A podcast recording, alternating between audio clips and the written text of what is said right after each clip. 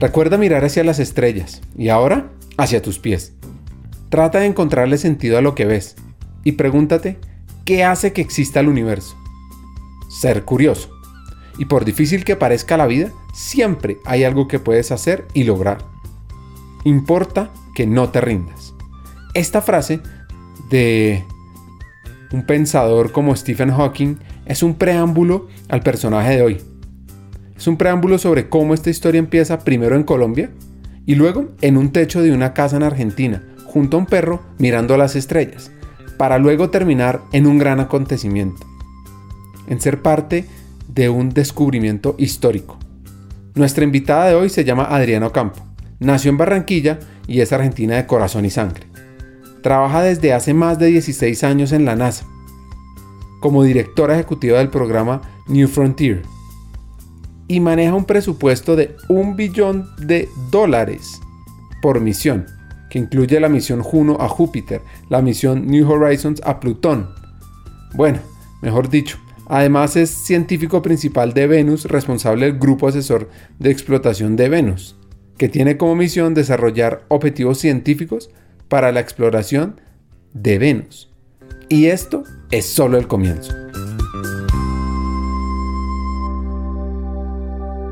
Hackers del Talento, más que un podcast, es una comunidad. Una comunidad que aprende a partir de las historias de CEOs, de líderes de talento humano, de influenciadores y pensadores, donde ellos nos comparten sus aprendizajes, sus historias de vida, para que juntos humanicemos las compañías en América Latina.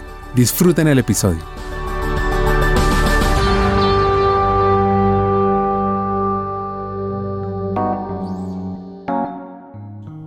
La historia de Adriana arranca así. Bueno, yo siempre digo, soy una ciudadana del planeta Tierra, porque he tenido la gran fortuna de nacer en Barranquilla, Colombia, en criarme parte de mi vida en, en Argentina, pues emigramos a Estados Unidos y ahí he pasado una gran parte de mi vida y después terminé mi doctorado en Europa, en Holanda, y ahí también trabajé en la Agencia Espacial Europea, así que he tenido la gran oportunidad de saborear un poquito de los diferentes lugares de nuestro planeta, entonces me considero una, ciudadana del planeta Tierra.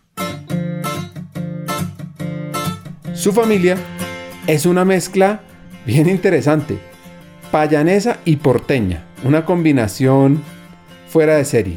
Ahora, la pregunta que uno se hace ahí es, ¿cómo se conoce a alguien de Popayán con alguien de Buenos Aires a comienzos del siglo pasado?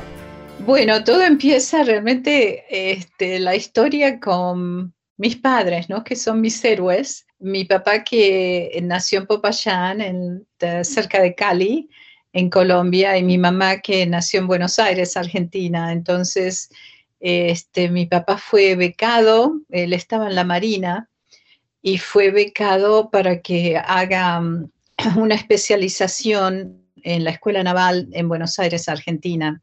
Y ahí fue donde eventualmente en Buenos Aires, donde conoció a mi mamá y, y el resto es historia, ¿no? Como dicen, eventualmente mi, eh, este, ellos fue un amor a primera vista, en cierta forma, inmediatamente este, ellos se casaron y este, retornaron a Colombia. Entonces ahí fue que nació mi hermana mayor, que nació en Cartagena y yo en Barranquilla. Después eh, yo mis padres, eh, mi papá se retiró de la Marina y este, más o menos a la edad de tres años eh, retornamos a Buenos Aires, Argentina. Tengo familia mucho en, ambos lugares y realmente eh, no solamente en Colombia, en la parte, en Cali, ¿no? más que todo en la parte del valle, ahí es donde está la mayoría de mi familia en estos momentos. Escribía el artista Vincent Van Gogh por mi parte, no sé nada con certeza, pero la vista de las estrellas me hace soñar. Y esta frase va muy de la mano de la historia de la infancia más bien de Adriana, que luego de vivir feliz en Barranquilla, se va a Argentina y estando en Buenos Aires, y recuerdo muy bien subiéndome al techo de, de, la casa que teníamos en Adolfo Alsina, en Vicente López, Argentina, con mi perrito Tauro todas las noches a ver las estrellas, era nuestro ritual. ¿no?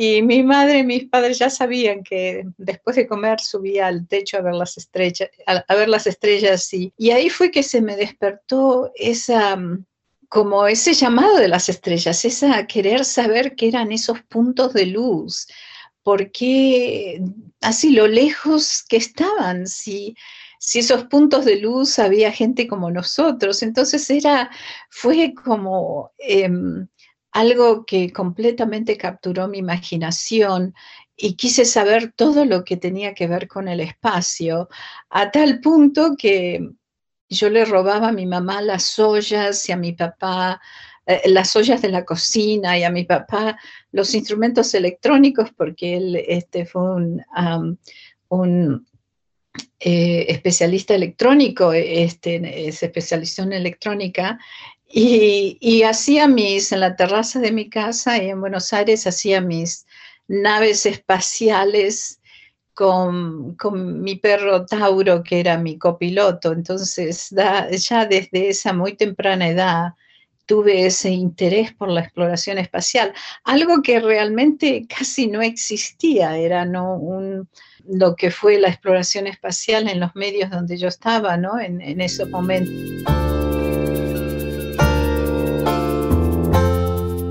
Ese llamado de las estrellas, esa curiosidad innata, marca la vida de esta hacker.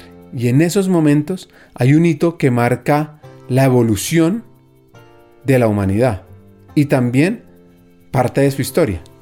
Pero tuve la gran fortuna, llegamos a tener el primer televisor que había en todo el vecindario, en todo el barrio, y fue un julio 20 de 1969, ¿no? Que yo pienso mitad de la humanidad por lo menos estaba pegada a los televisores para ver el alunizaje, ¿no? De primer ser humano en otra superficie planetaria que fue la llegada del hombre a la luna, que fue algo extraordinario.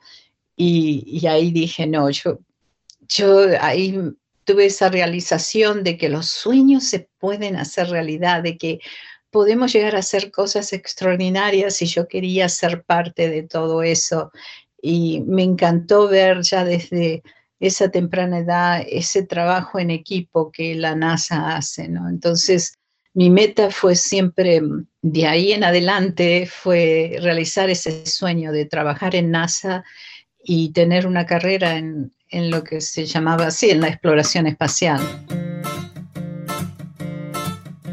Esa famosa frase de es un pequeño paso para un hombre, un gran salto para la humanidad, la inspiró.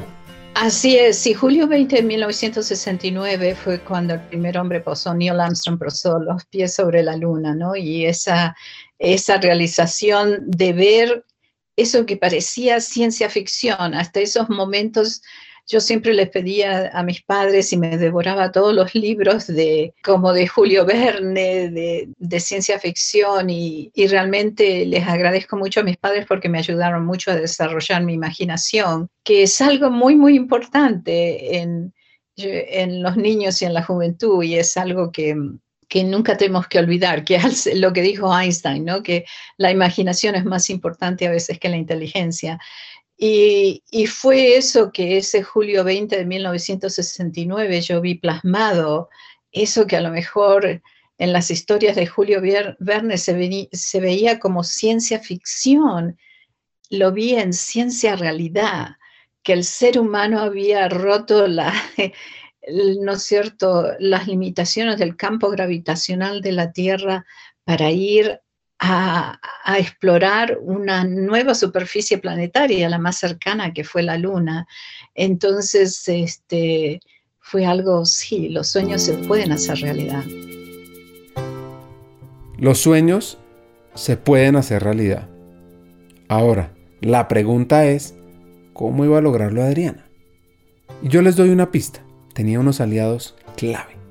Bueno, este, cuando llegó básicamente cuando recién estaba empezando la escuela secundaria fue que emigramos de Argentina a Estados Unidos. Eh, mis padres siempre fue muy visionario y mis padres siempre nos quisieron dar eh, somos tres hermanas, bueno, éramos tres hermanas y ahora el mejor futuro posible. Y entonces fue la decisión, que es difícil para cualquier persona dejar su tierra entrañable donde están sus familiares, sus conocidos, sus raíces, y tomar esa decisión de ir a explorar realmente otro lugar, otra cultura nueva, otra lengua. Realmente ninguno de nosotros hablábamos el inglés. No fue una decisión fácil, pero realmente a mis padres siempre los aplaudo por ese gran valor que tuvieron, ese gran paso con tres niñas, ¿no? Jóvenes y traernos aquí eh, a,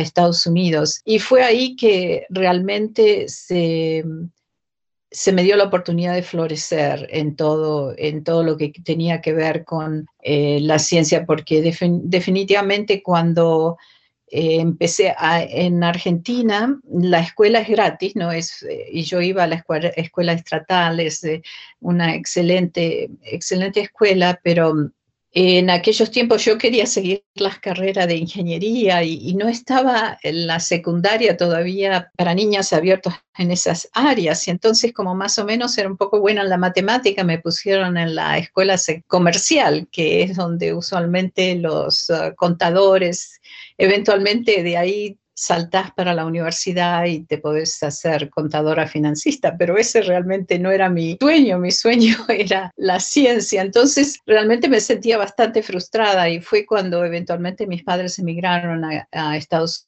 Unidos, a California, al área de Los Ángeles, en, ya en el año en, los en 1970, que eh, se me dio la oportunidad, bajé del avión, inmediatamente le estaba preguntando a la persona de aduana, ¿no? ¿Dónde, dónde está la NASA? Con un inglés no existente, así que fue un reto muy grande. Presten mucha atención a la obsesión y foco que tenía como una herramienta clave, porque las oportunidades aparecen, pero uno debe estar enfocado y pensando en cómo aprovecharlas. Mis padres siempre nos inculcaron que por intermedio de la educación todo es posible, que realmente no hay límites y no, nunca nos dijeron, ves, porque tú eres mujer no puedes hacer esto o no, esto mejor fíjate en esta carrera, no.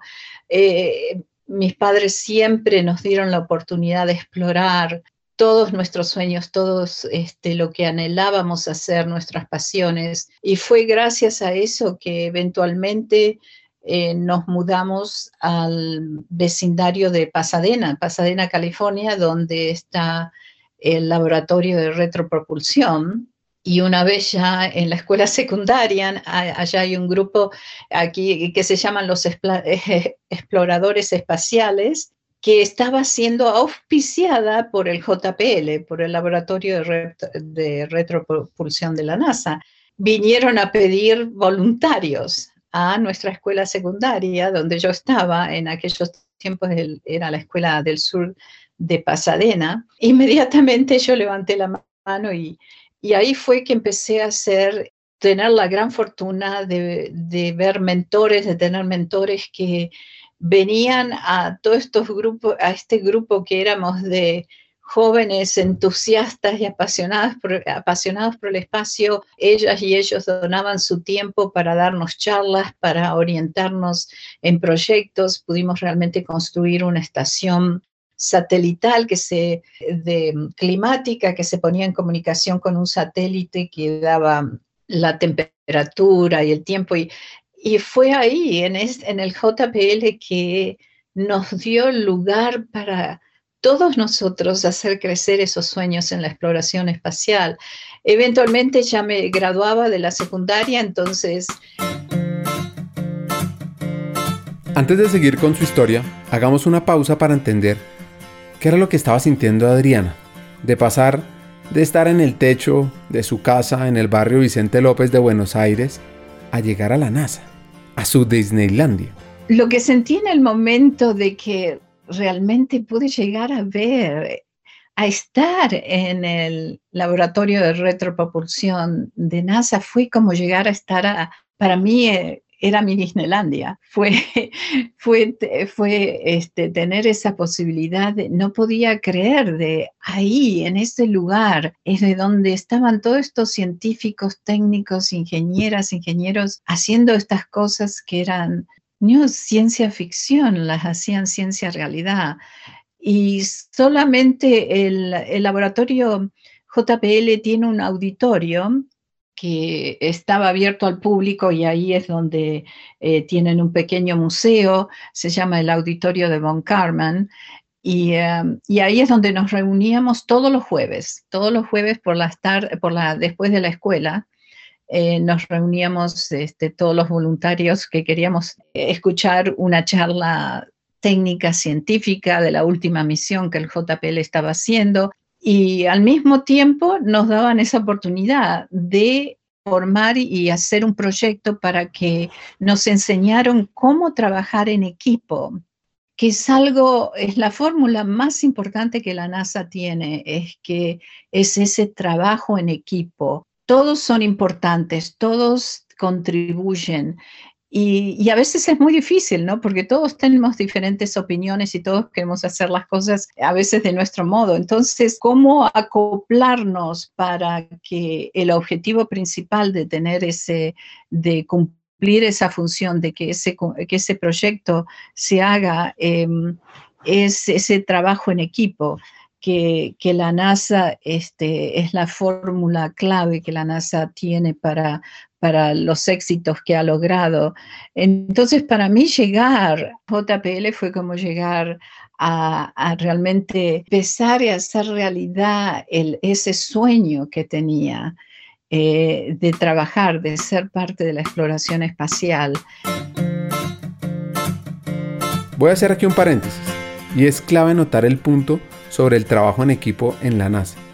Esto es uno de los factores fundamentales de cómo han logrado avanzar tanto en esa organización. Siguiendo con la evolución de la hacker, por supuesto que había barreras que derribar. Como dice Armstrong, en la vida hay que aceptar un porcentaje de riesgo dependiendo de lo que vayas a conseguir. Mi inglés era muy básico, era una niña muy, muy tímida. E incluso este, recién me había hecho voluntaria del grupo y uno de los mentores, que todavía es el ingeniero Michael Kaiserman, que todavía le agradezco siempre eso, él me preguntó y me dijo, y bueno, ¿y, tú te vamos a poner, ¿por qué tú no empiezas a y, este, lideras este, este proyecto de la estación eh, climática satelital? Y yo me quedé, yo no podía creer que me estaba hablando a mí, que yo... y fue increíble, fue toda una experiencia porque efectivamente em, habíamos muy pocas niñas, muy pocas jóvenes, la mayoría eran de muchachos y entonces... Y ahí estaba yo como liderando al equipo de todos estos muchachos que quería, que ese era el objetivo, ¿no? Eh, de construir esta estación climática para que se comunicara con la nave espacial. Y fue un reto enorme. Te digo que pasamos noches trabajando, yendo, terminando la escuela secundaria y, y, y, al mismo tiempo porque nos dieron la responsabilidad de trabajar como si fuéramos un proyecto de NASA. Y, y nuestro, este, tuvimos revisiones que fueron, que las teníamos que presentar al director del JPL, el, el doctor William Pickering, que era una persona, bueno, es un icono en la exploración espacial, y él era director del JPL en aquellos tiempos. Y nosotros tuvimos que hacer presentar el estado de nuestro proyecto y cómo lo habíamos llevado a cabo y dónde no sé dónde, este, a ver si habíamos podido conseguir obtener la señal. Y todo esto bajo la tutela, obviamente, de todos estos ingenieros científicos que donaban su tiempo a este grupo de voluntarios, de jóvenes voluntarios que éramos nosotros, ¿no? Los exploradores espaciales éramos, nos llamábamos eh, JPL Space Exploration Post 509. y fue algo realmente ah, una prueba de fuego que me enseñó, que me dio las herramientas para llegar a comprender cómo se trabaja en equipo, cómo uno puede lograr cosas extremadamente difíciles que a veces no tenemos todos los conocimientos y sin embargo poder llegar a culminarlos exitosamente. Entonces, esa forma de trabajar y esas herramientas que se nos proveyeron a todos a tan temprana edad fue algo que, que no solamente a mí, pero a todos los jóvenes que estábamos ahí en ese grupo, nos marcaron y realmente nos llegaron a, ayudar a a tener éxitos en, las diferentes carreras que, seguimos, ¿no? Y entonces, ¿qué pasó? ¿Cómo seguir si se había acabado el programa?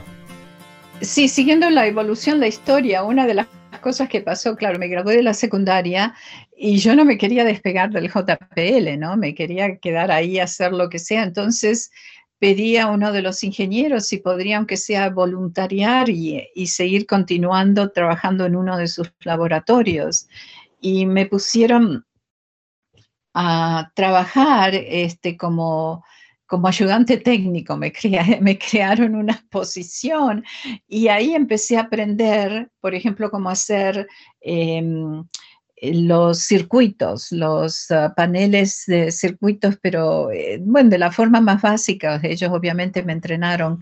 Y al mismo tiempo empecé a ir a la universidad, entonces iba a la universidad y trabajaba o, fines de semana o de noche o una cosa así. Y, y realmente crecí con el JPL porque desde que me gradué de la secundaria he continuado trabajando para la NASA ¿no? Este, hasta el día de hoy, eventualmente saqué mi licenciatura, em, pero fue otro julio 20 de 1976 que también me marcó increíblemente.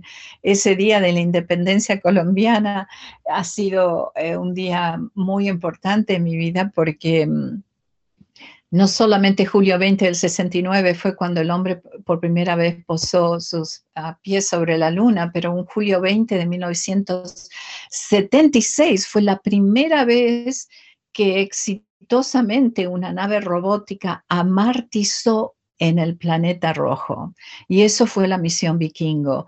Y yo tuve el, privilegio de, de ser ¿no es cierto?, de estar en ese escenario donde estaban eh, este, ocurriendo todos esos eventos extraordinarios. Empecé a trabajar ahí ah, en el equipo de imágenes que tomaban las imágenes de los satélites de Marte, que es uh, Phobos y Deimos. Em, entonces éramos un equipo muy chiquitito porque eran solamente dos satélites, las dos lunas de Marte, y estaba encabezada por el, ingeniero Tom Daxbury, que él y, um, y otras dos personas y yo. Así que Adriana estaba encargada de tomar las secuencias de observaciones de las dos lunas de Marte.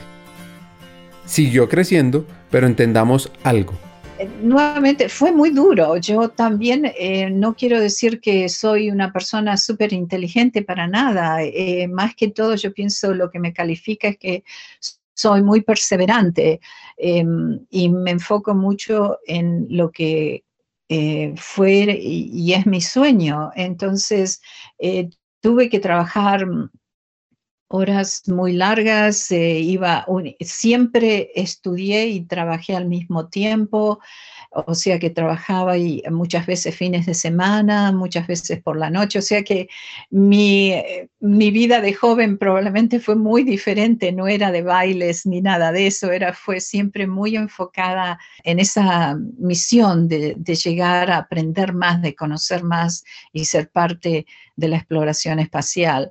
Eh, por lo tanto, me tomó más tiempo, por ejemplo, sacar mi licenciatura. Yo estaba estudiando ingeniería aeroespacial, pero justo ese julio 20 de 1976, cuando amartizó los ah, módulos robóticos de Vikingo, eh, me abrieron los ojos a un mundo, nos abrieron a todo el planeta, un mundo completamente diferente, pero sin embargo era tan similar a la Tierra.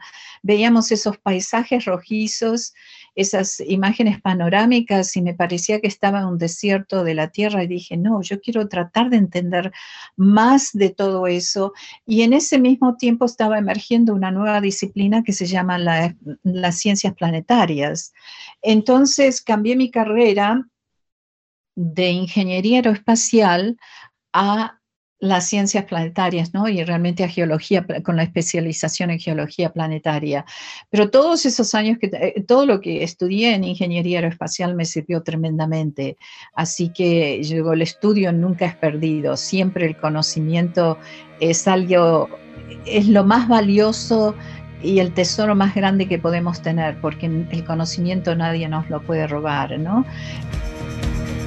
Cada historia en este podcast tiene dos componentes. La primera es entender el proceso de crecimiento y evolución del hacker. Y la segunda, cómo impactar el talento, el área, la estrategia de la compañía y cómo aumentar la humanización. Esta fue su historia de crecimiento. En el siguiente episodio aprende cómo hackear el talento.